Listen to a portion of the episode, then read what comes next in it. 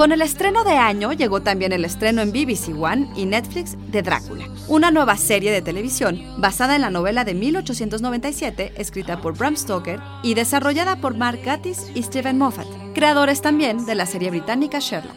Y al igual que sucede con el personaje de Conan Doyle, ¿sabían ustedes que Drácula es una de las novelas que más veces se ha llevado a la pantalla? Psy Institute. Masterpiece Your Life. I am Drácula. Si bien la interpretación más popular del personaje debe ser la de Bela Lugosi en la versión de 1931, la primera película sobre el personaje fue Drácula's Death, producida en Hungría en 1921. El mismo Stoker escribió la primera adaptación teatral en 1897, poco antes de la publicación de la novela, y la historia ha sido adaptada en más de 200 películas y series. Al igual que con su versión de Sherlock, el objetivo de Gatiss y Moffat era hacer que su versión de Drácula sea a un mismo tiempo fiel y carente de fe, agregando así cosas nuevas que no están en el libro y desarrollando otras, como el viaje del vampiro a bordo del Demeter.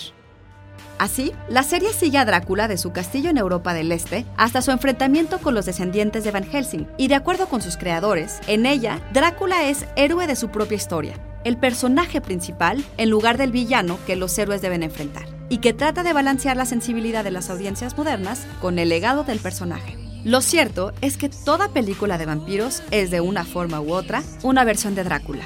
¿Y ustedes con cuál se quedan? Guión de Antonio Camarillo. Soy Ana Goyenechea y nos escuchamos en la próxima cápsula SAE.